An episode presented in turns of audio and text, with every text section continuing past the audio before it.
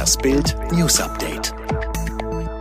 Jürgen Klopp ist englischer Meister. 30 unendliche Jahre warten sind für alle Liverpool-Fans Vergangenheit.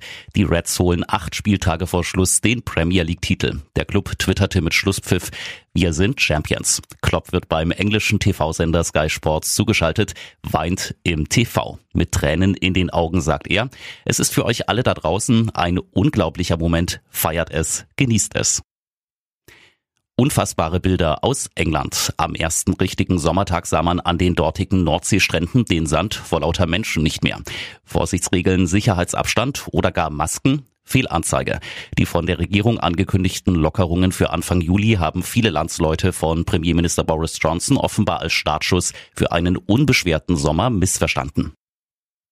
Am Donnerstag flanierte erstmals das spanische Königspaar Felipe und Letizia von Spanien über die Playa de Palma. Eine Premiere. Und das, wobei das Königshaus und die Insel eine lange Geschichte verbindet. Denn auf Mallorca verbringt die Königsfamilie traditionell einen Teil ihrer Sommerferien. Das Erscheinen von Felipe und Letizia soll als Werbebotschaft für den Tourismus verstanden werden. Sie haben sich nach ihrem Umzug von Kanada nach Los Angeles noch nicht mal so richtig eingelebt. Da wollen Prince Harry und seine Frau Meghan angeblich schon wieder umziehen.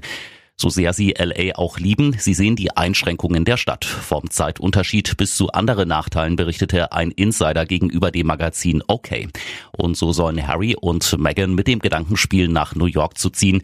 Sie hoffen, sich dort freier bewegen zu können.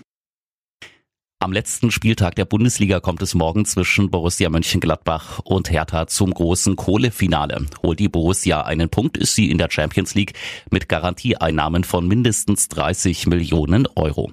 Verfolger Leverkusen liegt mit zwei Punkten Rückstand in lauer Stellung, hofft aber auf Schützenhilfe aus Berlin.